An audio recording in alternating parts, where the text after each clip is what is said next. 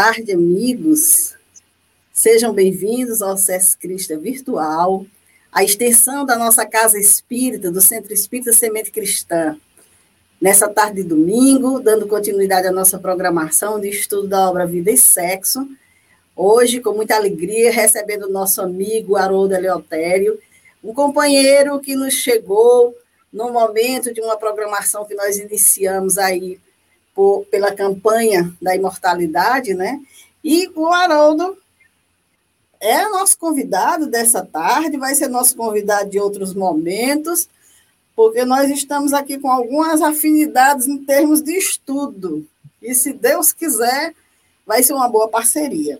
O Haroldo ele é membro do Grupo Espírito Operários da Espiritualidade, GEOD, da cidade de Samambaia, do Distrito Federal e é facilitador de estudos doutrinários, trabalhador do grupo da mediunidade e na administração deste, lá em Brasília.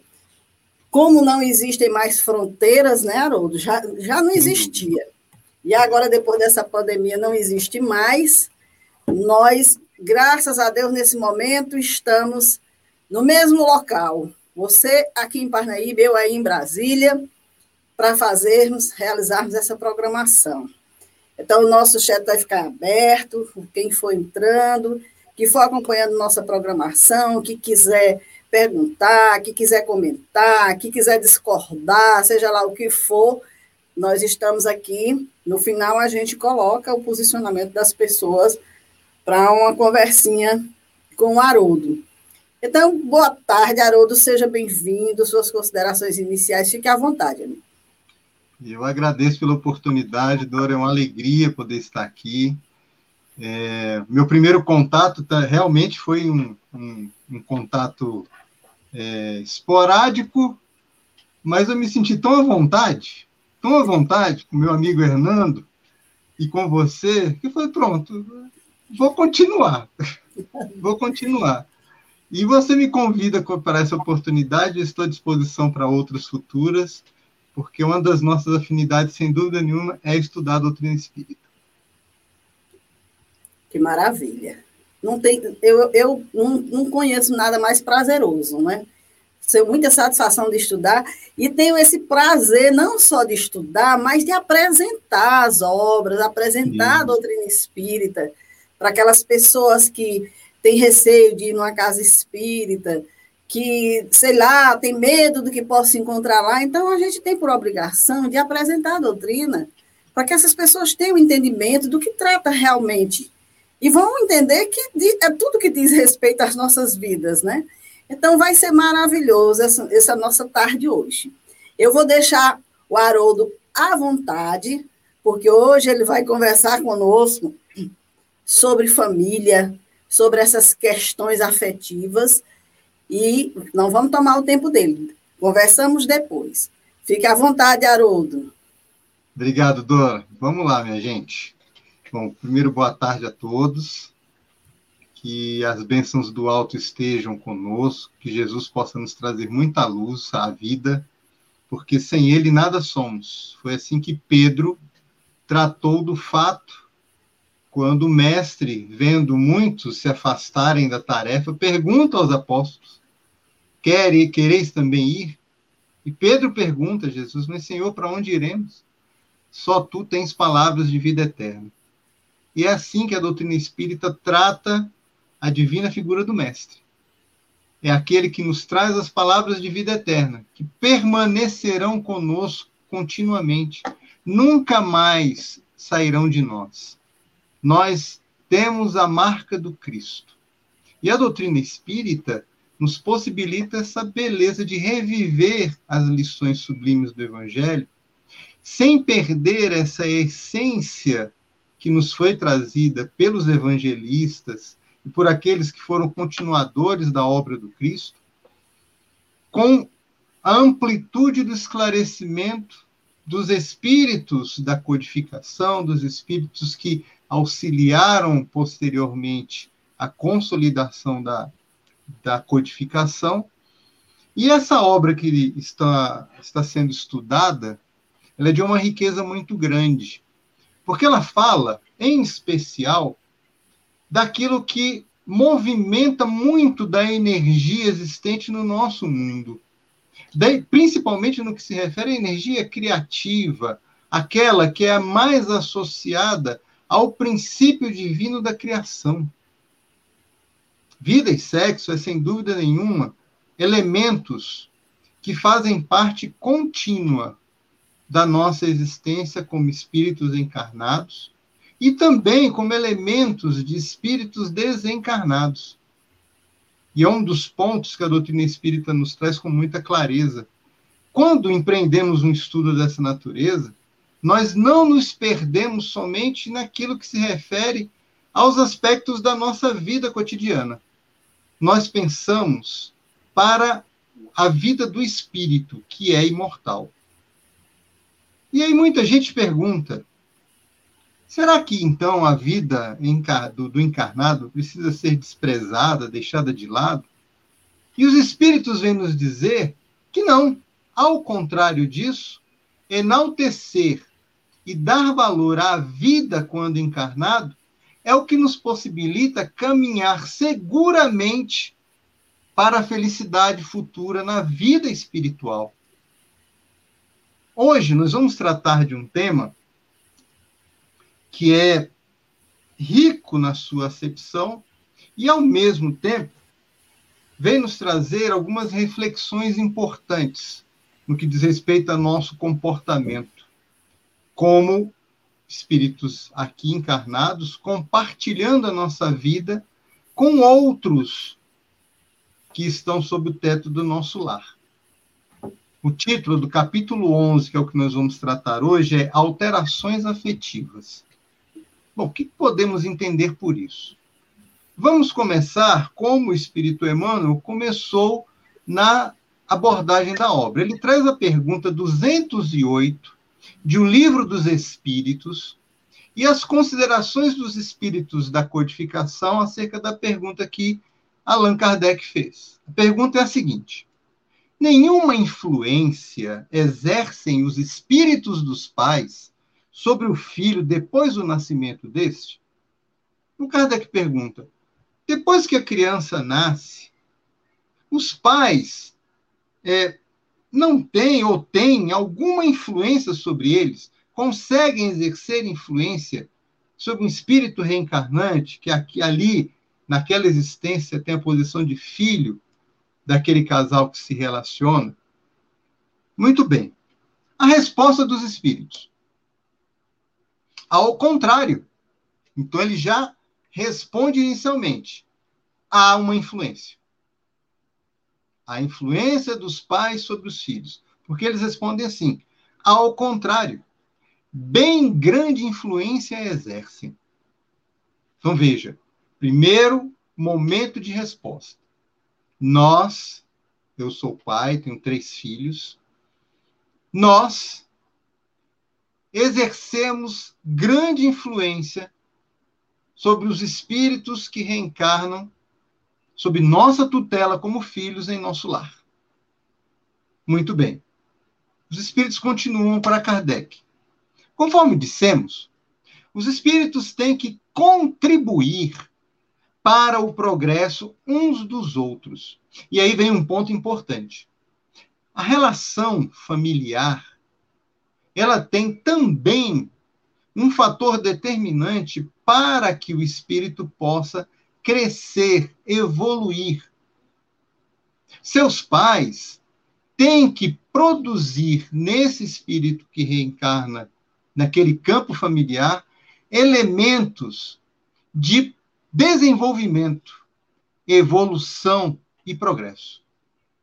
Ué, como é que os pais podem fazer isso?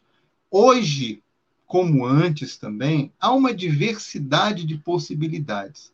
O progresso sempre leva o indivíduo à construção do bem. Esse é um ponto que nós não podemos deixar de lado. O progresso jamais poderá subjugar alguém em nome de qualquer tipo de possibilidade, tecnologia ou função. O progresso ele é libertador, porque ele permite ao espírito desenvolver-se. O desenvolvimento permite a liberdade. Mas a liberdade ela tem que estar associada a outros elementos, que é o que os espíritos continuam respondendo a Allan Kardec. Eles dizem que fazer com que os espíritos que nascem em nosso lar, como nossos filhos, é, que eles caminhem na direção desse progresso em todos os campos, desde o aspecto do progresso intelectual ao aspecto do progresso moral, constitui para nós, pais, uma tarefa. Isso quer dizer, assumimos essa tarefa antes de nós mesmos reencarnarmos. Então, não surge para nós por acaso ou por acidente. Ser pais e mães numa existência significa cumprir um compromisso assumido por nós perante a providência divina, compromisso esse pedido por nós antes de reencarnarmos. E constitui produzir esse progresso moral e intelectual aos filhos que recebemos uma tarefa assumida perante essa providência. E os espíritos terminam essa resposta colocando-nos uma questão que deve nos fazer pensar com seriedade. Eles dizem: tornar-se-ão culpados os pais se vierem a falir no seu desempenho. Isso quer dizer, para que esse progresso se dê nesse campo progressista, aonde o amor, o respeito às leis e ao próximo, o desenvolvimento contínuo do saber e da vivência moral evangélica, que é o ponto que sustenta o trabalho dentro da doutrina espírita, todos esses elementos relacionais e de autoposição é tarefa nossa nesse processo inicial da existência desses espíritos que estão sob nossa responsabilidade.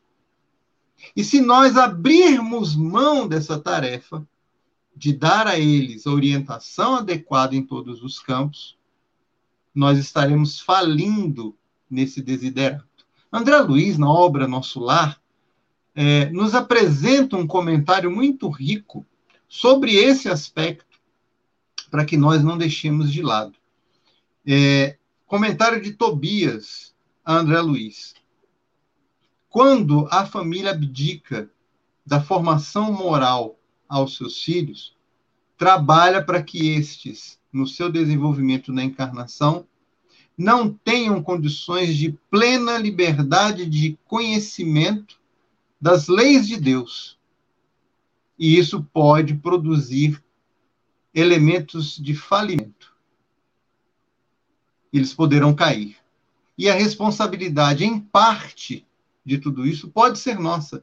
O que os espíritos da codificação nos orientam é que assumamos essa responsabilidade para que possamos, ao futuro, olhar-nos e olhar os nossos e dizermos: cumpri bem o meu papel. Fiz bem a tarefa de pai, de orientador. Muito bem. Também na obra de André Luiz há uma passagem muito interessante no livro Ação e Reação, em que o companheiro Silas apresenta André uma família. Ela é composta de oito elementos. Muito bem. Quais são esses oito elementos? Pai, mãe, seis filhos. Desculpa, são nove elementos. Pai, mãe, sete filhos. Cinco homens e duas mulheres. Os homens carregam dificuldades muito grandes, tanto o pai quanto os filhos, principalmente no que diz respeito a vícios é, em relação a si mesmos. As filhas são como as filhas e a mãe são como anjos dentro do conjunto familiar, cuidando de todos. E o Silas apresenta a André Luiz a seguinte explicação: esses cinco, juntamente com o pai, foram em existências anteriores espíritos comprometidos em si, tendo o Pai nessa existência anterior, chamando-os para si, levando-os para o crime. Eram bandoleiros. Eram bandoleiros. E isso comprometeu a existência deles. E retornam agora, numa nova existência, não mais como aqueles que fortuitamente se encontraram, mas agora no núcleo familiar. E a obrigação daquele grupo familiar era encaminhar aqueles para o caminho do bem, não mais do crime. Infelizmente, eles enveredaram pelo caminho do vício. Mas não mais prejudicavam a outros, infelizmente prejudicavam a si mesmos. Em parte, a tarefa começava a ser executada. E nunca reencarnariam largados, porque a providência divina não permite isso. Vinham eles, amparados por três espíritos amigos, essa, esses espíritos femininos, para auxiliá-los nesse processo. Na figura de uma mãe e de duas irmãs de altíssima responsabilidade e grau espiritual elevado para auxiliá-los. Assim se dá o processo. Então veja que começa a, a, a explicação do nosso amigo Emmanuel nesse sentido, apresentando Allan Kardec para nós. E agora ele vai comentar esse, essa, essa, essa, essa questão dessas alterações afetivas. Ele diz assim: é muito comum que se altere nas relações familiares entre marido e esposa é, alguns é, movimentos afetivos, o que não é incomum por causa de um novo patamar de relação entre esse casal. Antes, era uma relação de profunda troca e de amorosidade, por conta principalmente do início de um momento a dois, compartilhando espaços. Com o tempo, esse processo começa a se acomodar e a aparecer elementos próprios de cada espírito ali presente, do marido, da esposa. E todo esse processo exige algumas conversões, algumas modificações. Emmanuel coloca que isso se converte, então, é, na esperança do trabalho e os problemas começam a surgir diante de uma possível ilusão surgida com a felicidade eterna daquela relação amorosa que levou aqueles dois espíritos ao casamento. E nós precisamos pensar nisso com muito carinho, porque isso acontece em todas as situações, em todos os casais. Eu posso apresentar aqui uma questão muito particular. Quando, há 26 anos atrás, quando eu me casei, é, ao chegar na nossa casa, nós olhamos um ao outro e a minha esposa perguntou assim: é, Que esposa você espera que eu seja? E aquela pergunta me fez pensar com muita responsabilidade e seriedade sobre o que nós poderíamos construir para o nosso futuro.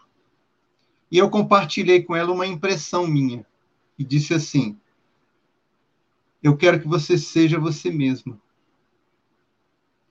Não, não posso criar expectativas de acordo com pontos de vista pessoais, porque isso pode trazer decepções para mim e para você. Vamos construir a nossa vida juntos a partir de agora, aprendendo um com o outro.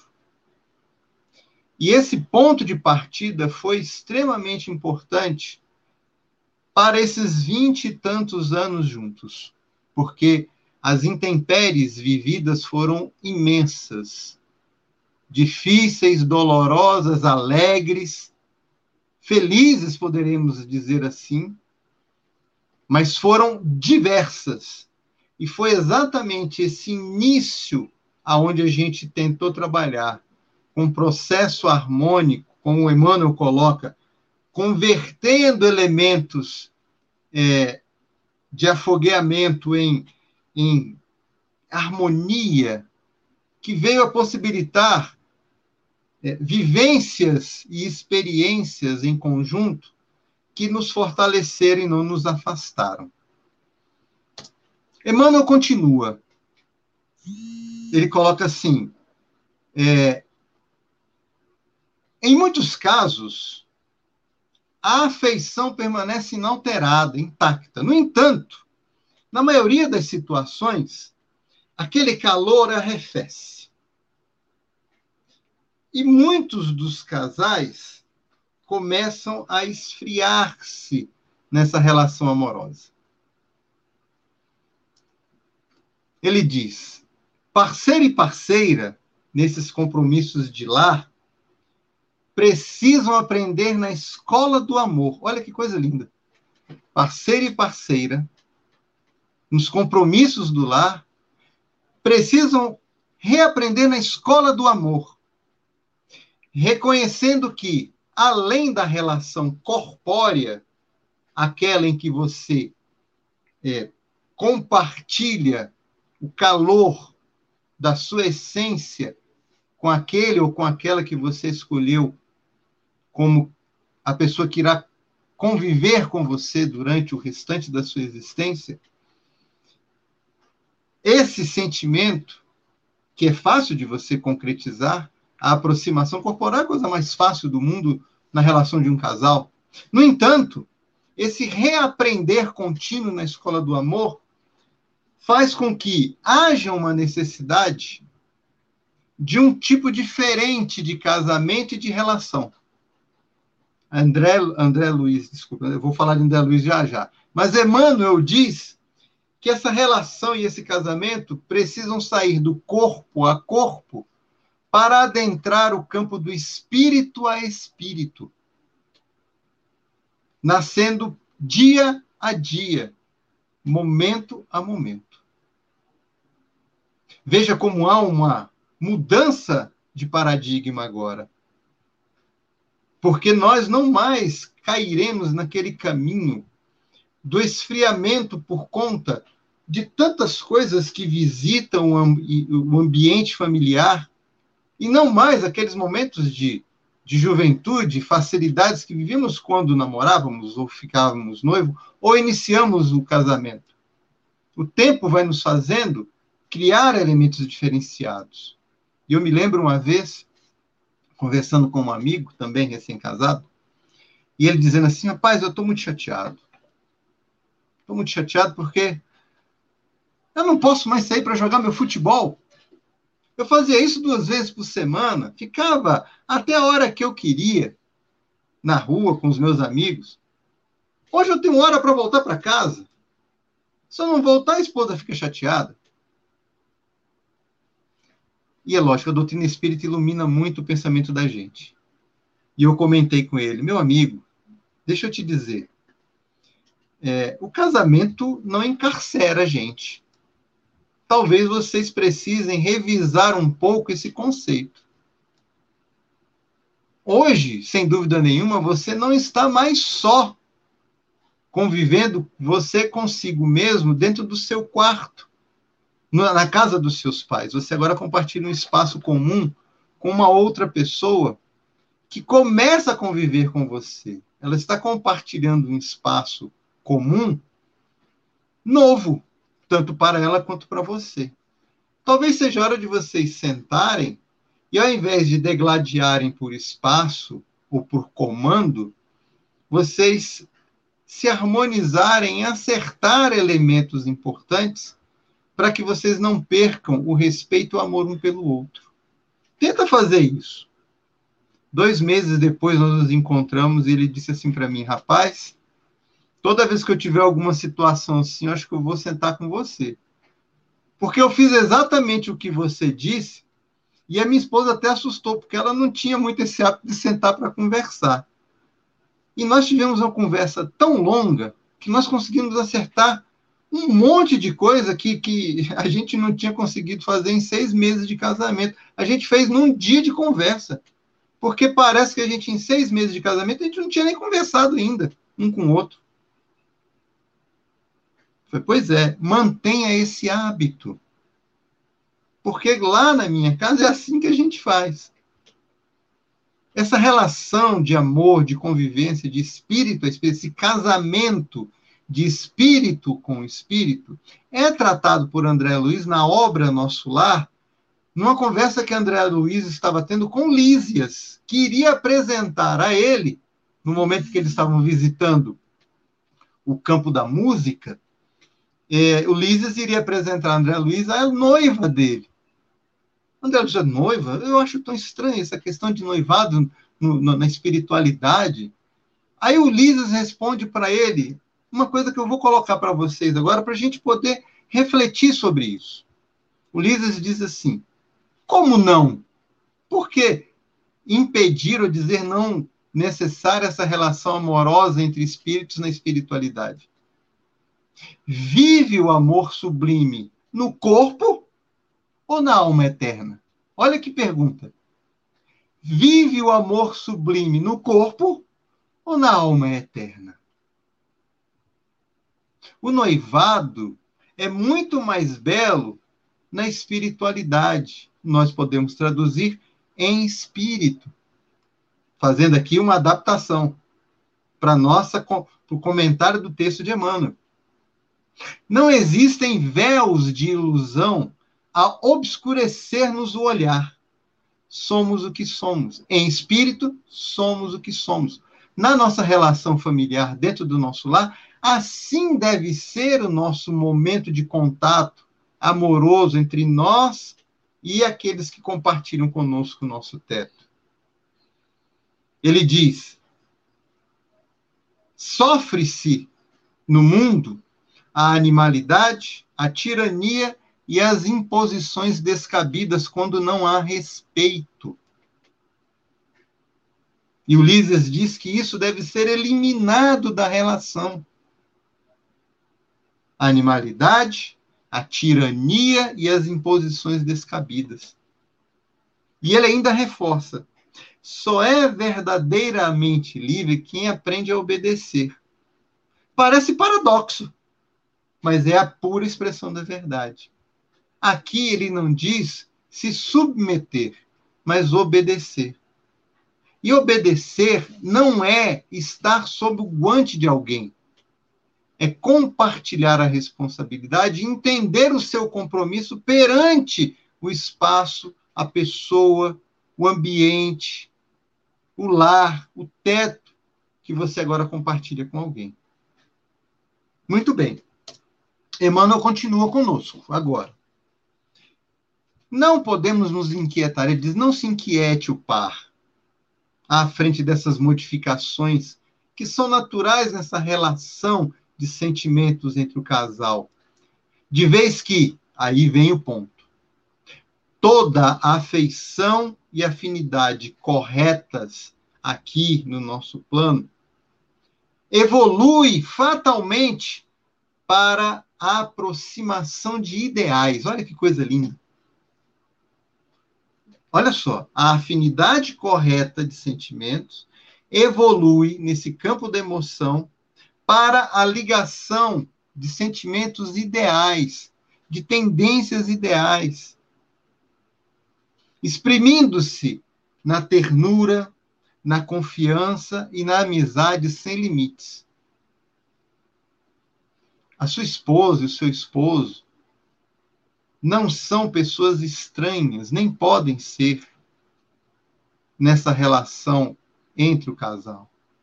Aqui você tem a pessoa com quem você está e decidiu por isso. Decidir é uma coisa importante para o espírito. Tomar a decisão significa assumir a responsabilidade por si mesmo.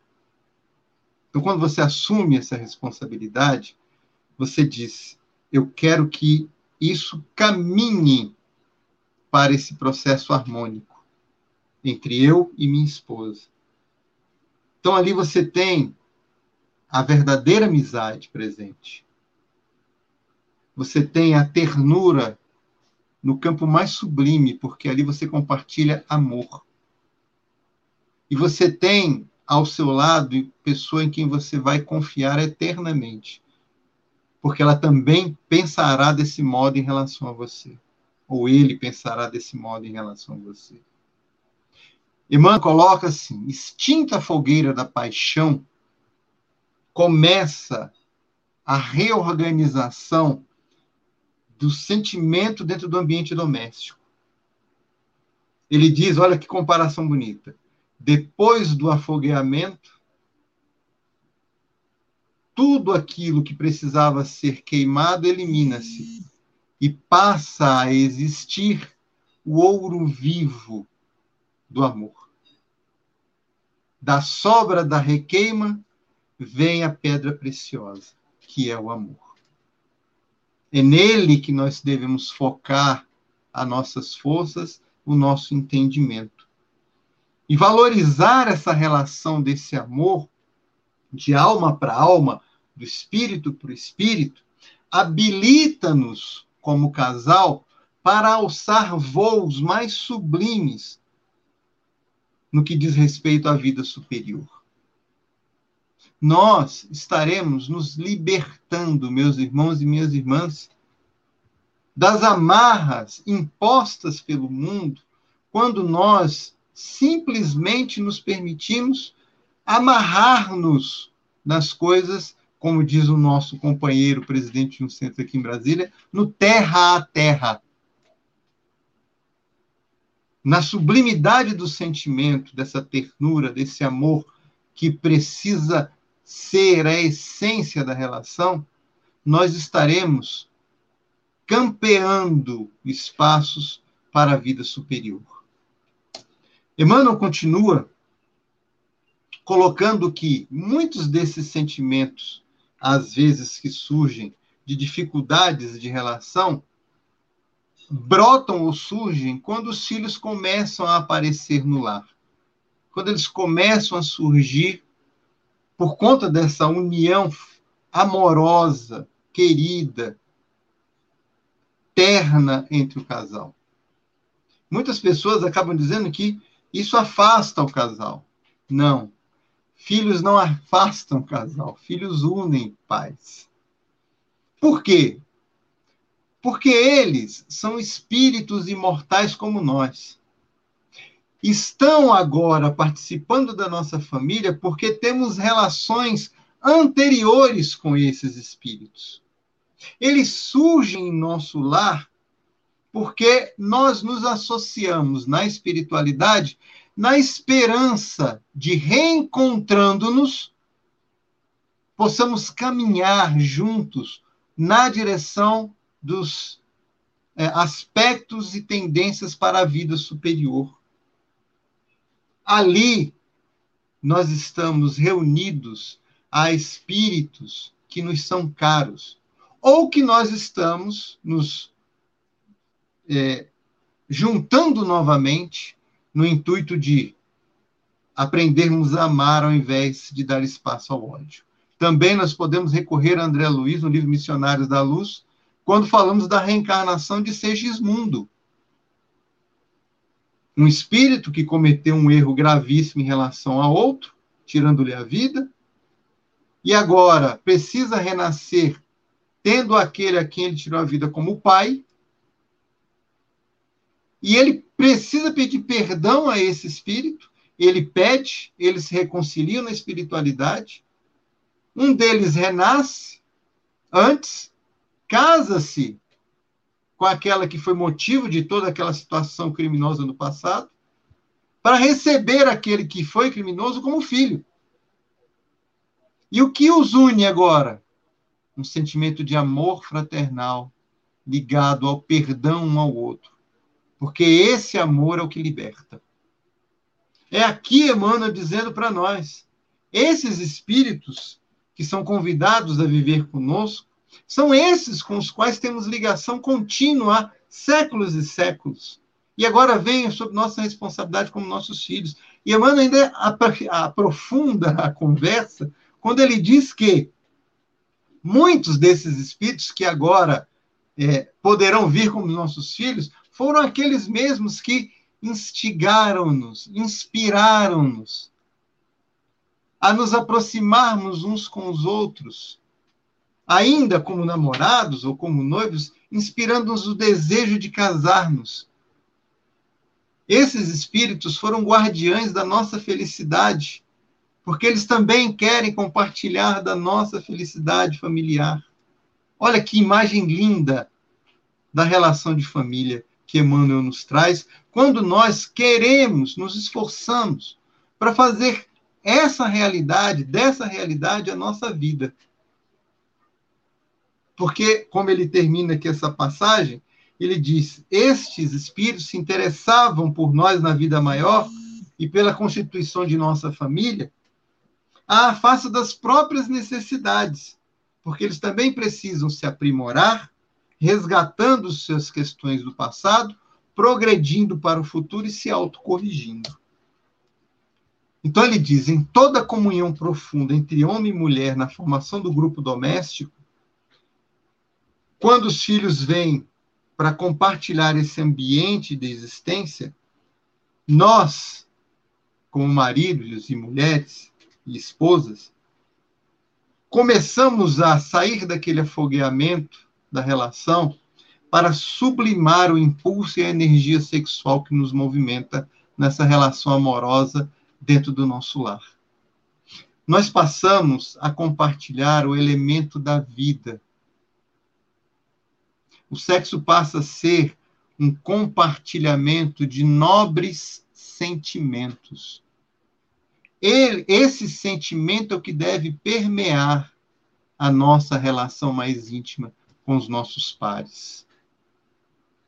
Sem esse sentimento, aquele elemento que nos movimentava que vai minando, vai diminuindo lentamente, vai trazendo um processo de calmaria, pode gerar o nosso afastamento, pode nos levar a aventuras desnecessárias e prejudiciais, pode nos escravizar a nós mesmos e também a outros espíritos que muitas vezes nem deveriam fazer parte daquela existência nas nossas relações. Meus irmãos, minhas irmãs, neste momento a energia sexual será elemento vivencial, construtivo de uma relação que irá se fortalecer mais e mais, porque haverá amorosidade, verdadeiro amor aproximando dois espíritos. E os filhos percebem isso, eles sentem as vibrações amorosas quando esse amor verdadeiro existe no lar. E eles crescerão com isso, vivenciarão isso com eles mesmos.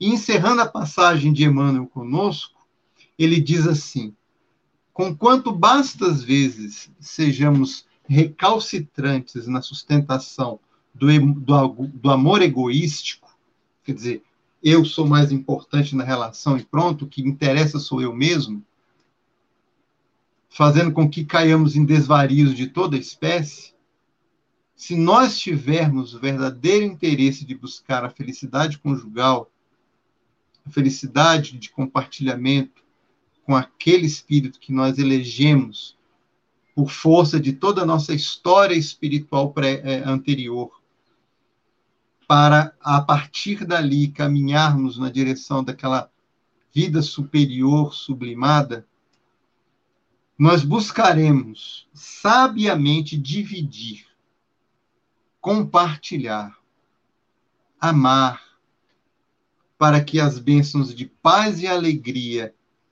possam também é, influenciar a todos aqueles que estão sob o teto naquele lar formado, fazendo com que a felicidade seja múltipla, quer dizer, vá a todos os corações. Que os filhos vejam nos pais amor. E com isso também criem para si a imagem desse casamento relacionado com o amor, mesmo que seja ele de profundo resgate. É o amor que precisa imperar segundo a orientação do Espírito Emmanuel e da espiritualidade superior, nas nossas relações, em todos os aspectos da convivência do casal. Dora, foi essa a nossa impressão do nosso estudo de hoje. Espero que tenha ficado também claro para os nossos irmãos e irmãs que nos ouviram. Foi uma impressão maravilhosa. Adorei, adorei. E eu, eu aqui pensando, eu vou fazer um ponto aqui, você vai me desculpar o que eu vou colocar. Mas existe cupido, então, né? Porque, eu, eu acho que sim, viu? Eu tenho, eu tenho certeza que sim. Os nossos filhos são os nossos cupidos. Se eles nos espreitam da espiritualidade, torcem pelo nosso encontro, muitas vezes até propiciam esse encontro, na ânsia de vamos, casem, nós queremos nascer. Não é verdade? Deixa eu compartilhar com você uma história familiar. Sim. É, antes de me casar, eu e minha esposa, nós já estávamos ali fazendo o nosso planejamento, e a minha mãe, médium, Sim. trabalhadora, é, um dia nós, nós estávamos já é, é noivos, iríamos sair para comprar algumas, algumas coisas para a nossa casa. A minha mãe resolveu ir também porque ela queria comprar umas coisas para a casa dela. E fomos, né? Entramos no carro, a, a Elaine, minha esposa, quando a gente saía, na época era minha noiva, né? Ela sempre sentava atrás e deixava minha mãe sentar à frente. E aí, nesse dia, a gente entrou no carro e a minha mãe falou para a gente assim: opa, eles vieram juntos. E a gente assim: quem, mãe? Ué, os três filhos de vocês. Eles entraram no carro junto com a gente. A gente era noivo, Dora, a gente não tinha casado ainda. Uhum. Entendeu? Então ela viu os nossos, eu tenho três filhos, e ele disse assim: a primeira vai ser menina, que é a nossa mais velha, a Gabriela. Olha que coisa interessante. Eles são os nossos cupidos, Dora. Eles são, sem dúvida nenhuma, os nossos cupidos. Com certeza. E olha, a gente não, não atenta para essas coisas, a gente acha que é tudo assim tão por acaso, né? Não é na realidade, é de jeito nenhum. Aqui na minha família também, é, eu sempre com esse meu lado espiritual, depois que eu me casei, que as minhas filhas já tudo crescidas, todas as vezes que estava para chegar um neto, eu tinha um anúncio primeiro da chegada deles. Na reunião que eu estava, eu sabia, e eu chegava em casa e dizia, está vindo gente por aí. E ela dizia, ah, mãe, pelo amor de Deus, já vem com essa história. Deixa nem a gente saber, já é você primeiro, mas eu, eu tenho culpa. Não é? E realmente chegava, né? Então, sempre assim, muito presentes na vida da gente, sempre querendo. E eu lembrei de um documentário que eu assisti, talvez você até já tenha assistido também, de uma criança que tinha lembranças muito fortes da sua vivência, e o pai era cético, né? não aceitava nada disso. Mas ele disse que chamou muita atenção dele uma situação, porque quando eles resolveram ter um filho, eles viajaram, se hospedaram num hotel, numa outra cidade, e aí, já a criança grande, nesse momento dessas lembranças, ele disse que estava no jardim com o filho, e ele disse assim: Eu escolhi vocês para ser meus pais. Aí ele disse assim: Como assim você escolheu? Aí ele disse: Foi, eu que escolhi. E eu estava com vocês lá naquele hotel Rósio. Ele disse que tomou um choque, porque realmente o hotel que eles se hospedaram era um hotel rosa, todo rosa, né? Um, um, hotel que eles escolheram porque era assim algo bem maravilhoso, o ambiente o que eles queriam de preparação.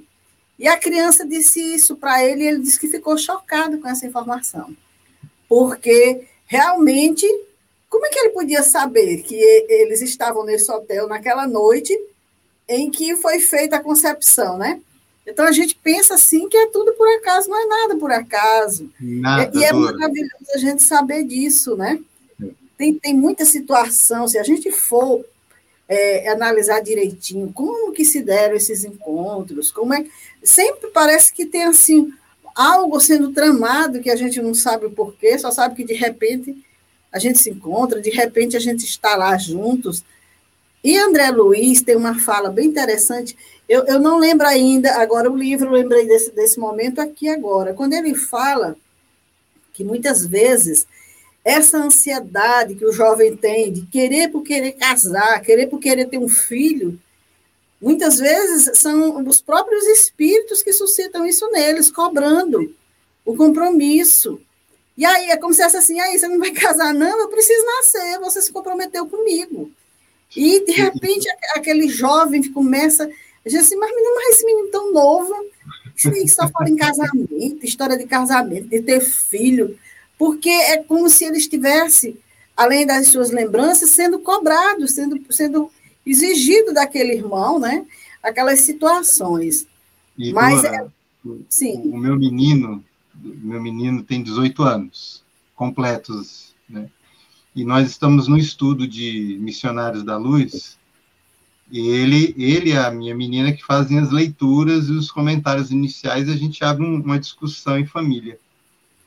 E vendo a questão da reencarnação de Sigismundo, todo o detalhamento, todo o cuidado, todas as possibilidades do processo reencarnatório, disse assim, é desse jeito, é tão cuidadoso, é tão delicado, é tão atencioso, há uma programação tão grande, há um cuidado tão grande.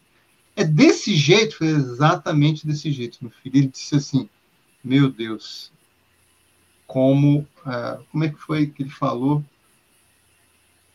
Como a programação é delicada, cuidadosa, e, e como há o amor presente com, como o amor é presente, como isso é presente.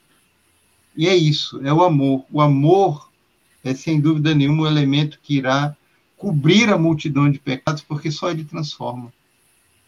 Só ele transforma. E eles sabem disso, e por saber disso, eles nos influenciam para que o amor seja a base da família, onde eles irão reencarnar.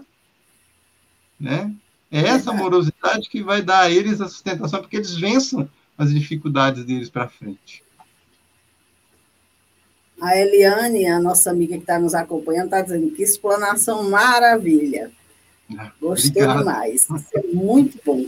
E a Luana está me lembrando aqui que esse comentário que eu fiz é na obra Entre a Terra e o Céu. Oh, Coisa boa. Nós estudamos, nós estudamos juntas essa obra, eu não lembro, o meu amigo Alzheimer, de vez em quando, faz com que eu esqueça de algumas coisas, mas tem as que quer lembrar. mas isso, Haroldo, só nos dá a real certeza do quanto é importante o estudo dessa obra. Uma obra há 50 anos entre nós, tão pouco estudada. Porque justamente essas questões, às vezes, só lendo, as pessoas não, não assimilam bem. E dessa forma, como nós estamos fazendo nessa conversa, capítulo a capítulo, com a interpretação de cada um, com os exemplos de cada um, ela vai, se, vai sendo mais assimilável, né? vai sendo mais compreensível, e muitas pessoas vão entender, meu Deus, e eu que não valorizei tanto essa oportunidade, eu que não, não, não prestei atenção nessas condições, como você bem fez esse relato aí desse seu amigo. Eu lembro que um dia é, eu, uma época, eu tive uma livraria aqui na minha cidade, né? E eu sempre dizia que escrever um livro de clientes, porque eu ouvia cada história lá dentro que dava para escrever um livro. E aí, um dia, eu estava atendendo um, um jovem, ele estava acompanhado de uma amiga, e entrou uma outra e disse: Ô, oh, Fulano, que maravilha, ô, oh, parabéns. Eu nem visitei vocês ainda, que coisa boa. Aí ele disse assim: ah, mas tudo bem, não se preocupe não, já acabou. Aí ela disse, acabou o quê, menina? Ele disse, não, não deu certo, não. Aí ela disse, vocês se separaram, sim. E eu estava ali do lado, eu sou muito curiosa, né? Eu cheguei e disse assim, olha, por favor, não me leva mal. Vocês namoraram quanto tempo? Porque eu achava assim, essa relação aí foi fortuita, assim, vamos casar. Ele disse, 10 anos. Eu tomei um susto, 10 anos? Vocês namoraram 10 anos? Ele disse, foi. E o casamento durou quanto tempo? Três meses. Eu disse, três meses? Ele disse, sim. Eu disse, me desculpe, mas você poderia me dizer assim, por que, que você acha que durou tão pouco? Aí ele disse assim, ela era muito exigente, era muito é, intransigente. Aí eu disse, ah, tá. Como ela não está aqui, eu vou encerrar por aqui a conversa. Mas eu fiquei pensando, meu Deus, veja como são as coisas passa-se dez anos se enganando um ao outro, né? Sim. Sem, sem se mostrar verdadeiramente quem são, naquela coisa de se, se encontra naquela, se prepara para se encontrar ali, ninguém tem defeito, ninguém tem falhas, ninguém tem. E é como você disse, não se conversa. E aí casa, vem o primeiro embate, porque três meses, eu acredito, deve ter sido o primeiro, não é possível que tenham sido tantos. E não tem esse, essa orientação, ou não tem é, essa, essa, vamos dizer assim, essa consciência de sentarem e discutirem direitinho. Bom, agora nós vamos começar de fato, agora é que a gente começa. Bora, é. o que está acontecendo entre nós, né? Para se organizar. Não, já acho muito simples. não dá, cada um vai para o seu lado e tudo mais. Dora, e aí a, a gente fica mãe... vendo megas casamentos aí sendo realizados, e quando a gente menos espera, já foi. É.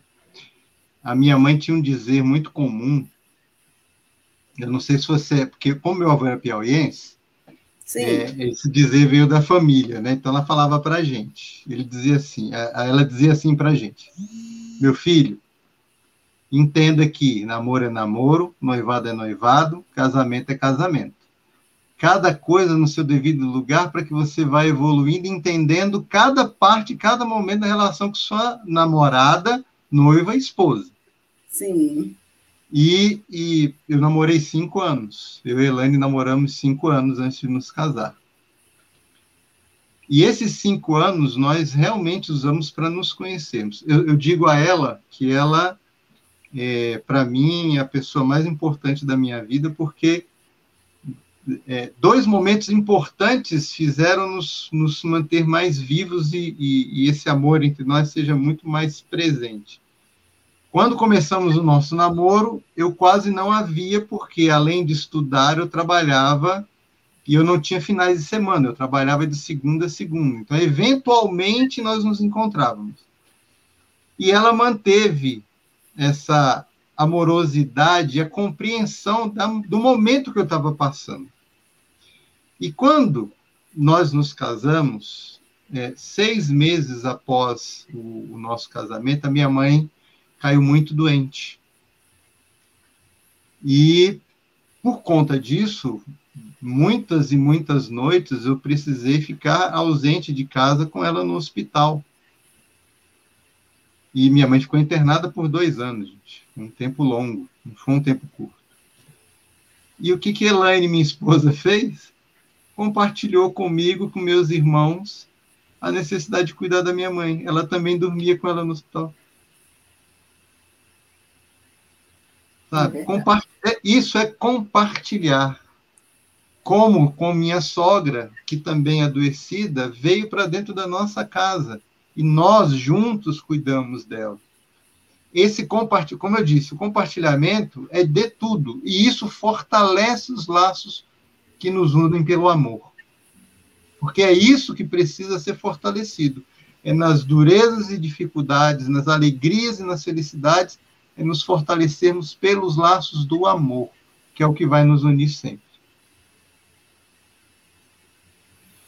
É, meu amigo, realmente nós precisamos ainda aprender, porque parece também tem uma situação que eu quero comentar com você antes que a gente termine, que eu acho que está influenciando muito nesses relacionamentos assim rápidos que parecem fagulhas de repente e tudo mais as famílias elas não, não, não preparam os filhos. Né? Se, antes, se antes a gente não tinha condições de educar, porque os pais já vinham de, de orientações, era mais na, na base da, da, da exigência, da obrigação e tudo mais, mas hoje em dia também ninguém, ninguém prepara ninguém mais para ser, para ter humildade, para ter respeito, para ter essa consideração, para até mesmo os filhos com os pais hoje, é, a maioria tem essa tolerância de, de estar tá ali atento a, a, um cuidado, a um zelo, a nada disso. Então, assim, como é que vai quando parte para uma outra relação, de repente ser essa criatura? Não vai ser de maneira nenhuma. É, com certeza. Então, nós precisamos buscar cada vez mais levar essas informações, porque de repente alguém está precisando dela. Ela é importante para todo mundo, mas tem aqueles que estão buscando tem aqueles que estão querendo essa informação e tem aqueles que vão ter contato, talvez, com essa informação pela primeira vez e vão dizer como é, quer dizer que é assim, não é só aqui, tem, tem uma vinculação, tem um laço, tem um compromisso, tem uma sequência antes, durante e depois. Né? Isso é importante. Dora, é, propagar.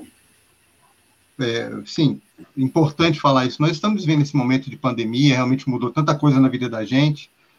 É, e conviver com a família é uma coisa fantástica. É lindo, posso afirmar. Conviver, conviver com os filhos é lindo. Meus filhos, eu tenho dois filhos adolescentes e uma filha adulta. E nesse período de pandemia estivemos todos aqui. A minha casa é pequena, ficamos os cinco aqui dentro. E foi, foram meses de construção de alegria, sem conflitos, mas com amorosidade. Com amorosidade. Nós assistimos desenho animado com a minha filha mais nova. Sentamos na sala com ela na hora do almoço para assistir junto com ela. Como assistimos séries com a nossa filha mais velha. Como conversamos abertamente com o nosso filho do meio. E, e isso sempre nós, nós, nós, juntos. Então, eles sempre nos viram juntos, cuidando um do outro. Isso é, é, pre, é preparar os filhos para isso, para esse momento de convivência a dois, é exatamente isso, é dizer a eles, na exemplificação, que o respeito, o amor, o carinho é construído dia a dia, momento a momento. Nosso filho já namorando, e a gente sempre insiste com ele, meu filho, nunca desrespeite sua namorada. Nunca, nunca desrespeite ela e nunca permita que ela te desrespeite. Porque se começa uma relação desse modo, nunca ela será bem, bem terminada ou bem iniciada quando vocês resolverem, caso queiram, conviver juntos, viver juntos. Respeite, respeite a sua namorada e diga a ela para que ela também te respeite. Conheça, conviva e conheça, para que isso seja campo de construção entre vocês. É assim que a gente tem tratado, sabe, Dora? E isso tem trazido para nós respostas importantes nesse campo de formação dos nossos filhos. A minha filha mais velha me disse uma vez assim: falando se construir casa, né, na pandemia a gente viveu tanta coisa bacana, vamos construir uma casa. Eu disse, opa, que legal, então vou chamar meus amigos. Eu falei, não, não, não quero amigo para fazer bagunça na minha casa. Ela olhou para mim e falou assim: você conhece todos os meus amigos e eu conheço os amigos da minha filha. E ela disse: Você sabe quem são os meus amigos e você sabe que eles não vão para a nossa casa para fazer bagunça. E eu disse para ela: É verdade. Eu conheço seus amigos, eu sei quem eles são. Eu fiquei tão feliz com isso. Eu fiquei tão feliz com isso. Com certeza. É isso. É isso. Eu acho que esse é o... semeadura. Exato. Amigo, maravilhoso, mas nós temos o nosso tempo. Só que antes de encerrar, eu quero passar aqui uma vinhetazinha para os nossos amigos da programação que nós realizamos durante a semana, porque tem pessoas que não está assistindo talvez esse momento e não saiba que o Sescrista Virtual tem uma programação semanal. Então, vou botar aqui rapidamente uma divulgação e voltamos já.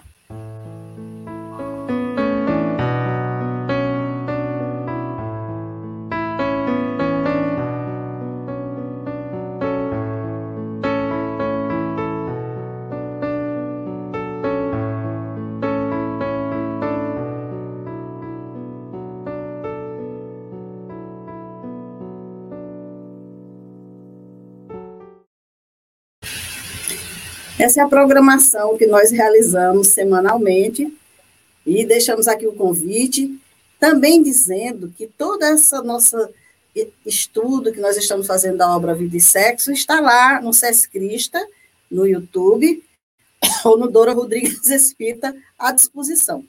Todas as aulas que nós já tivemos até hoje. Então, uma boa tarde a todos, uma boa noite, um bom começo de semana, muitas felicidades e até o nosso próximo domingo. Fique à vontade, você, se quiser dar alguma fala final, Haroldo. Eu agradeço a oportunidade, Dora, muito mesmo. Fiquei muito feliz pelo convite.